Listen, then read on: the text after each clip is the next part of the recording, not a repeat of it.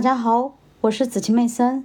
今天我将继续为大家阅读《投资者的未来》第十一章：利润、股东收益的基本来源。第一小节：利润准则。每一个关注股票的人都谈论利润，因为每个人都知道利润驱动股票价格。但是，当经济学家或者分析师开始讨论这些利润的细节时，绝大多数投资者的眼睛开始发呆。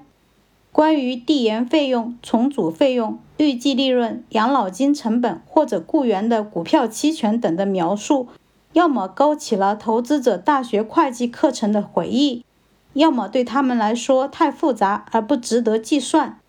出于这样的原因，我将不会怪罪任何想跳到下一章去了解经济和金融市场未来的读者。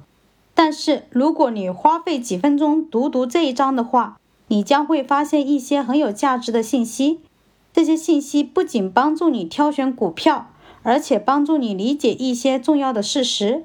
这些事实影响着公共政策和你的经济来源。重要问题之一是，是否雇员的股票期权应该被支付。这个问题已经扩展到政治领域。并且在美国参议院中引起了激烈争论。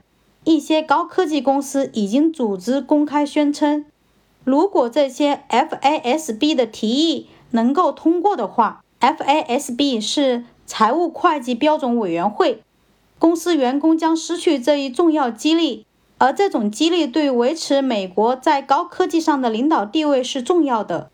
另外一个问题是。对于许诺发放退休员工养老金的公司来说，如何对待养老金成本非常重要。它关系到养老金福利是否能够实现。联邦养老基金担保公司是一家政府主办的公司，它为五千五百万人提供养老金保险。